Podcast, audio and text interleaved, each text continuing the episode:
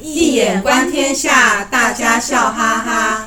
各位听众朋友，大家好，欢迎来到《一眼观天下》的节目，我是主持人小蜜蜂，在场的还有我们的 Cherry，大家好，还有小个儿，大家好，还有大军，大家好。嗯，《易眼观天下》的节目呢，期待以张艺生老师跨领域、跨界的精神，扩展您想象的视野，开呃带领大家探索多元的领域。那今天呢，呃，就由我来为大家介绍，我继续介绍《聊斋》的故事里面有趣的神仙故事，呃，分别是青娥。跟嫦娥哈，这两个女主角都有一个儿子哈。我先跟大家介绍，对，先他跟大家介绍青娥这个故事，这很有趣哦。这青娥的男主角是霍桓，这霍桓呢从小是个神童，十一岁就考上秀才，所以被称为神童。那但是呢，他到了十三岁，可能只是会读书吧，还分不清楚叔伯啊、深旧啊，不懂这些人情世故。然后呢，女主角是青娥，她的父亲呢喜好道教。进山修道，一去不返。那青儿十四岁的时候呢，就生得非常的漂亮。可是她青儿小时候呢，曾经偷看父亲的书哦，就非常羡慕何仙姑的为人，所以立志不嫁。何仙姑就那个八仙的何仙姑。对对对对啊，对。所以她母亲呢，也拿她没办法。那有一天呢，这霍桓呢，就看见了青儿，就。不知为什么就对他非常的喜爱，然后非常的想对一见钟情，可是表达不出来。他因为他还是个孩子，他什么都不懂，他反正就是非常喜欢他。那只拜托，虽然拜托母亲，呃，托媒人去说亲。可是青娥当然不会同意这门亲事，因为他也不想嫁。他已经立志不嫁了。对呀、啊，要修道嘛。嗯、那霍桓呢，无时无刻不在想这件事情。突然有一天，有一个道士居然来找到他。然后说呢，手中的小铁铲不仅可以挖药材，还可以连坚硬的石头还可以铲进去，还示范给他看。哇，真的可以挖墙，挖那个坚硬的石头。霍桓看了爱不释手。然后道士居然连钱都不收了，然后呢就说手中小铁铲呢可以送给他。好了，那这个霍桓呢一拿到这个小铁铲呢，到了晚上的时候呢，就到青娥家的墙外，就开始猛力的挖。没想到这个 小铁铲真厉害，一连 一连挖了两道墙，然后呢，还去找到青儿的闺房，又在挖。就挖进去的时候呢，青儿已经睡了。他呢，怕吵，他怕他怕 吵到青，没有，他真的是个小孩子。他他很高兴能够终于见到他心目中的理想的。这个爱人的，然后喜欢的人，然后可是呢，他怕吵到青儿，因此呢，小心翼翼的爬上青儿的床，哇，非常闻到他的香味，就啊，他也累了，因为挖太多墙了，对，就睡着了。这个霍桓实在是，这这实在是很。不合伦理道德，对，小孩子没做坏事，可是这种举动也太奇怪了，是很奇怪的一个行为。对，可是我我觉得他真的很有，真的很有冲动，就小孩子嘛，想要拿到，想要看。找见到自己喜爱的、嗯、喜爱的人，嗯，可是这个故事前面就有提到啊，他到了霍桓到十三岁都还分不清楚叔伯啊，不懂人情世故啊，在在在人在家门口看到亲亲儿就非常喜欢，有没有？但这个只是可能就是那种很单纯的喜欢，很纯粹的喜欢，没有理由。那他的心性其实很单纯呐、啊，然后所以一般他做出这些什么挖墙，一般人觉得说很不可思议、很离谱，然后又背道的事的事情啊，哎，说不定。他其实对，这是成人的眼光，说不定他只是很天真，然后率性，就是只是想说，哎，我就想要做这件事情，我只想要接近孩子，对对对，对啊，所以是很单纯，因为不合伦常嘛，那所以青娥后来也只好同意，就是让他来提亲。那后来经过了一番周折，霍桓终于娶了青娥。那青娥呢也很敬爱婆婆，一天呢问安三次，那其余时间呢就只是关门静坐在书房，不太留心家里的家务事。可是呢，如果婆婆出门办事呢，就会把家料理得很好。那过了一年多呢，就生了儿子孟仙。再过了五六年，有一天，青娥就对霍桓说：“我们的美满姻缘呢，到现在已经八年了。那如今就要长久分离，但有什么办法呢？”霍桓非常惊讶，说：“怎么了？怎么了？怎么会这样子讲啊？”然后青娥也不说话，就呃回到房间，躺在床上，居然就咽气了啊！那婆婆养孙子又思念儿媳啊，想说儿媳怎么走啦？死死了，对，死别，然后呢，生病了，就生病了，想吃鱼。那霍桓也很孝顺，可是呢，他只能到百里之外才能买到鱼。那路途遥远，脚还起泡。那在回程就去买鱼啊。那回程山中遇到一个老人家，那个老人家知道他的情况，就说：“哎，那我有认识女子，不错女子要帮帮你做媒。”可是霍桓呢？想着说，哎，要赶紧把鱼送回去给母亲吃，送回，然后就说啊，那我赶紧送鱼回去，我再过来找你。然后结果送回去，呃，然后后来再来找老人的时候呢，却误坠山崖，然后还好还好命大，落在一个平台上，然后看到有个山洞有亮光，一进去呢。居然看见妻子青娥了，就想说自己是不是到了地府？对，现在老人是不是一个仙人？不知道，然后就一问青娥才知道，说原来买当初埋的只是一根竹杖，因为青娥已经修到可以居然以一根竹杖代替那个代替他有法术了，对，有法术。原来青娥跟他父亲呢都在山洞中修仙，可是呢霍桓当然很高兴能够再见到青娥啊，然后就要在就在然后可是他就呃想要跟他一起行男女之事嘛，可是那个霍桓的岳父就很生气，我是神仙洞府，是修道修仙的地方，你怎么可以做这种事？就把霍桓赶了出去哦。然后还好霍桓有随身携带他那个神奇的小铲子，对，就一直就非常生气，就非常生气，边骂岳父边挖墙，边挖那个洞，想说要回去，要要把女要把太太带回家，然后结果。都都快把洞给挖坏了，他岳父只好把他的女儿青儿推出洞府，让青儿跟着霍桓回家。结果这样一来呢，就青儿就跟着霍桓回家。诶，后来就又再生了一个女儿，一起生活了十八年。然后女儿也嫁人了，儿子孟仙也成家立业了。那后来呢，就两个人呢，就就调呃死，就让孟仙呢去，反正就是先离家之后，然后他自两人就离开了。那孟仙呢也不知道。他们两个人去哪里了？后来呢？可是孟仙呢，因为他文采也不错，可是呢，考试都考不好。他到了四十岁呢，还在继续考。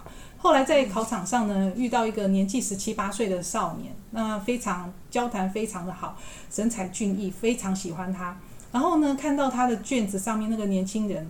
呃，上面写着“顺天领生霍仲仙”，哎，一听，哎，跟自己的名字好像，对，只差中间一个字啊。后来两个一交谈之下，才知孟仙就跟那个霍仲仙说啊：“你的父母呢，应该就是我的父母。”但是仲仙就觉得自己的父母的年纪不太像是有孟仙这么大的儿子。想想看，孟仙都十四十岁了。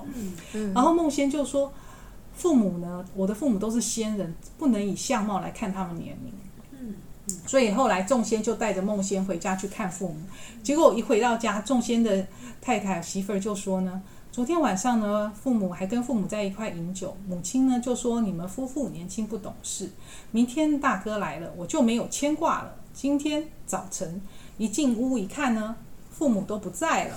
啊，这故事很有趣吧？这个故事很有趣啊，对，整个很很舒服，是一个。”好像又可以得到，然后又又整个很圆满的故事，就是说，哎，那只是说没有想到说他们，那我们想到，哎，奇怪，原来他们的姻缘是这个一个道士，然后一个小铲子让他们这样，然后做了离经叛道的事情呢，没想到，没想到还还有一个很好的，没想说说不定这种少男少女这种 这种相那种这种相恋很对互相吸引，其实才是最最纯粹的。我有个问题，哎，问那个大哥是呃。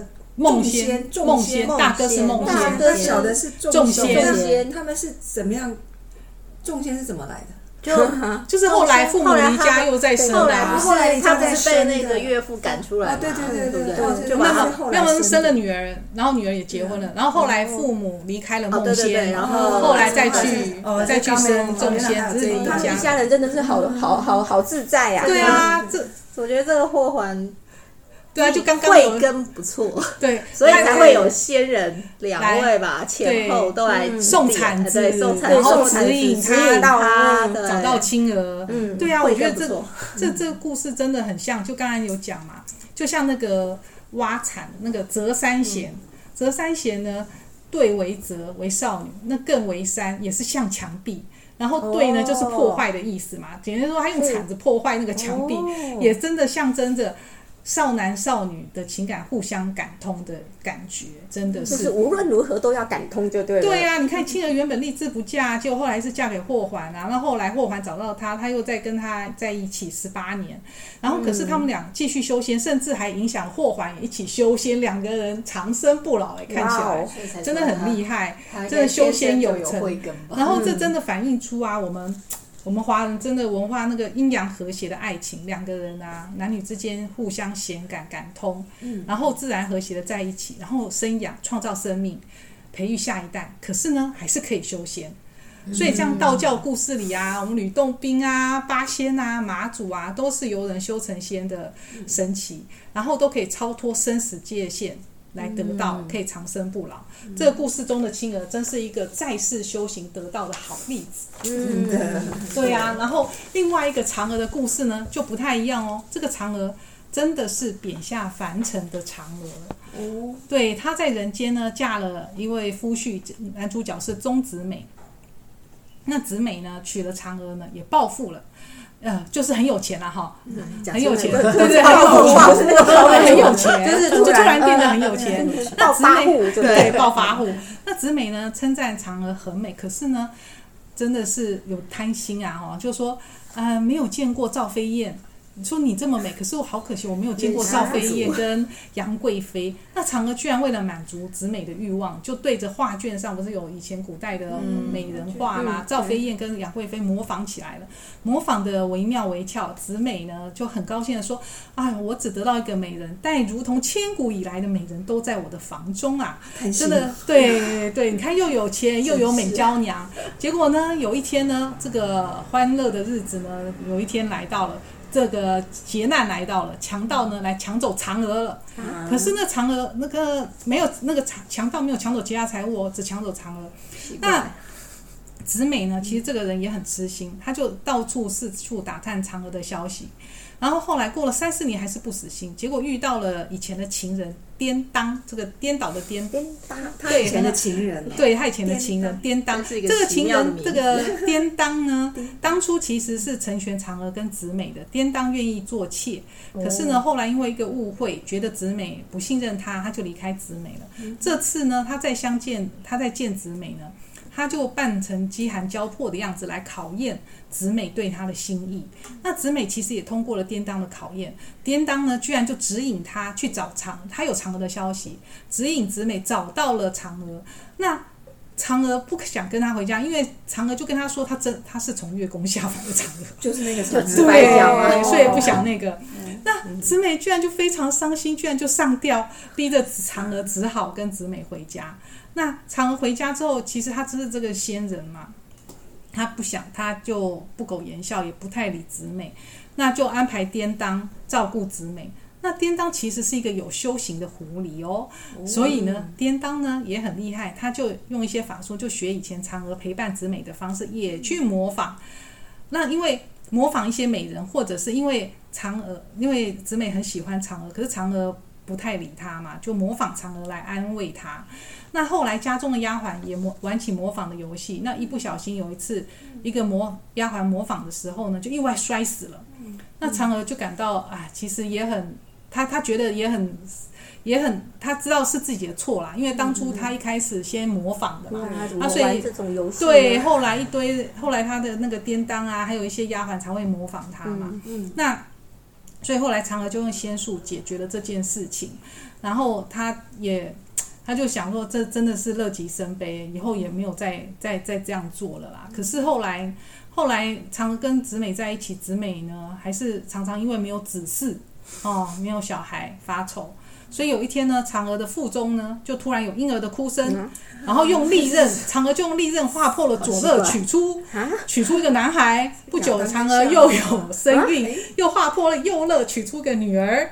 那男孩非常的像父亲。自己的肋骨，对对对对对，亚当夏娃又颠倒，对，父亲跟女 女儿，不是男孩跟女儿呢，都长得非常的，男孩像父亲，女儿像母亲，然后长大之后都跟豪门大户澄清了，这就故事讲完了。这个，这个，这个是真的故事，这个故事，故事真的，有点有点不知道该怎么去形容哦，就是就是。蛮奇妙的，因为以嫦这个故事来讲，嫦娥从天宫下凡，那他其实应该很想要回去吧？可是这整个故事结束，他好像其实对他就没有，他就停留在凡间了嘛。对，然后这个生小孩的这个，是是在呃。用佛陀出生的这样的方式来做一个隐喻吗？然后他还用传统这种男左女右的这样分别，左乐是取出男孩，右乐是取出女儿，一男一女成个好好事 就很好嘛。嗯，这个以后他们就呃那个叫过着快乐的人间生活。对对对对对。嗯，对了对了，那这个故事就是刚刚讲到嫦娥下凡嘛，那跟我们 就是同一个嫦娥，对不对？对啊。那那跟我们熟悉的那个嫦娥跟后羿的故事，它其实有有没有什么关联，或是要告诉我们什么样的意义呀？对啊，那个嫦娥啊，以前我们传统中的嫦娥故事是在月宫中，高处不胜寒，而且很孤单嘛。在这个故事里面，蒲松龄哎，我觉得真的是呃引用佛陀故事呢，然后还做了很大的反转解构，然后呢，嫦娥是主角。她有个很痴心的丈夫，然后最后还让嫦娥持持家生子。这我觉得真的蒲松龄很有想象力，很厉害，太有想象力了，对啊，太厉害了。那我觉得嫦娥这个故事呢，就刚好可以用易卦的三折损来说明，因为嫦娥是个仙人，她要下凡，她下凡，因为她反正做错是下凡，然后可是呢，应该要守道心，好好的修道。嗯、可是呢，满为了满足子美看美人的欲望，却展现模仿的神通能力。所以丫鬟意外摔死，可以说是嫦娥间接害死的。那可是呢，她最后就是还是生儿育女，完成这人世间的成缘呐。所以我觉得这两个故事真的都跟仙人到还有修仙有关，也说明了要成为仙人呢，在人世间的生儿育女、传宗接代、生生不息的任务，好像也都要先完成了。嗯、我就想到了之前我们有谈到《红楼梦》嘛，最后贾宝玉不是跟。结尾的时候跟薛宝钗就结婚生子，嗯、然后生完小孩之后，他就跟着一生一道修道去了，好像还蛮呼应的。嗯，对啊，真的是。蛮的。嗯，对啊。那大家对这两个故事女主角有没有看法？因为一个叫青娥，嗯、一个叫嫦娥。嗯，真在第一个故事啊，我有我我有一点点小小的看法，觉得很有趣。第一个故事是青娥嘛，青娥的故事，她她就是两个其实都都有离开，要离开丈夫。那青娥呢，她安排自己是死死亡，然后就断了先生，先生就是那个霍桓的念想，让她就是觉得说就是死掉了，对，死了就就是死掉了。然后，可是第二个故事，嫦娥呢，她就设计自己被强盗呃掳走了，掳走这让丈夫就是丈夫就是呃钟子美嘛，钟子美还存有希望，然后去千对千里寻妻。那那我们我们之前有常常听到所谓的逆修仙，就是呃天道是逆行的，然后顺生人，人道是顺行的，这应该就是这两个故两个女主角的不一样的差异吧？对啊，小小个讲到这句话真的很真的很棒，因为啊这句话就是。张呃张三丰所讲的顺为凡，逆为仙，只在中间颠倒颠。这这两个故事就像《周易说卦传》讲的天地定位、三则通气、雷风相搏、水火不相射中的三则通气之间的冲击效应所产生的喜剧故事。然后呢，他们两个男女之间呢、啊，就真的像艮为艮卦的山。对卦的泽相互通气，心感感应啊，嗯、所以我们人世间的男女情爱，不晓得创作出多少伟大的文学故事啊，悲喜剧的故事啊。所以我们的，就像刚刚 Cherry 讲的嘛，我们《红楼梦》中《红楼梦》的贾宝玉，阴晴悟道，就他他就像是走向三折损的损之又损的这个修道境界。嗯。那从折三贤走向三折损的过程当中啊，以情为用，我们先完成人世间的情。那它的主体精神就是像三折损的损上益下，损自己，先牺牲个人的自己的个人追求，就像青娥一样，他先完成宗族人士的传承，再去求道，追求自身与道的一体化，与道合一的境界。那这也如同老子《道德经》有提到啊。为学日益，为道日损，损之又损，以至于无为。无为而无不为矣。真的，我们心性要逆修的过程，真的这个是不容易呀。可是大家要修修仙长生不老的话，哎，大家可以研究研究。今天呢，真的真的很有趣。那个各位听众朋友，今天的节目呢就到此结束。各位朋友呢有任何的看法或建议，欢迎回馈到 Podcast 信箱哦。您的支持与鼓励是我们前进的动力。喜欢我们节目的朋友，请订阅我们的节目，并帮我们分享节目资讯，让更多的人以一眼观天下，以华人文化的万经之首《易经》为媒介，协助大家转换不同的视野角度来看世界。借由易卦来隔世间的万事万物，看出现象的核心意，让真理自然地展现开来。那节目资讯中呢，有一张一生老师的新书《易经符号诠释学：当代华人格物的理论与实践》的新书介绍，以及新书发表会的精彩片段，欢迎朋友们点击链接收看哦。在此非常感谢大家收听，也感谢 Cherry、小个、大军的参与，我们下次见喽，拜拜。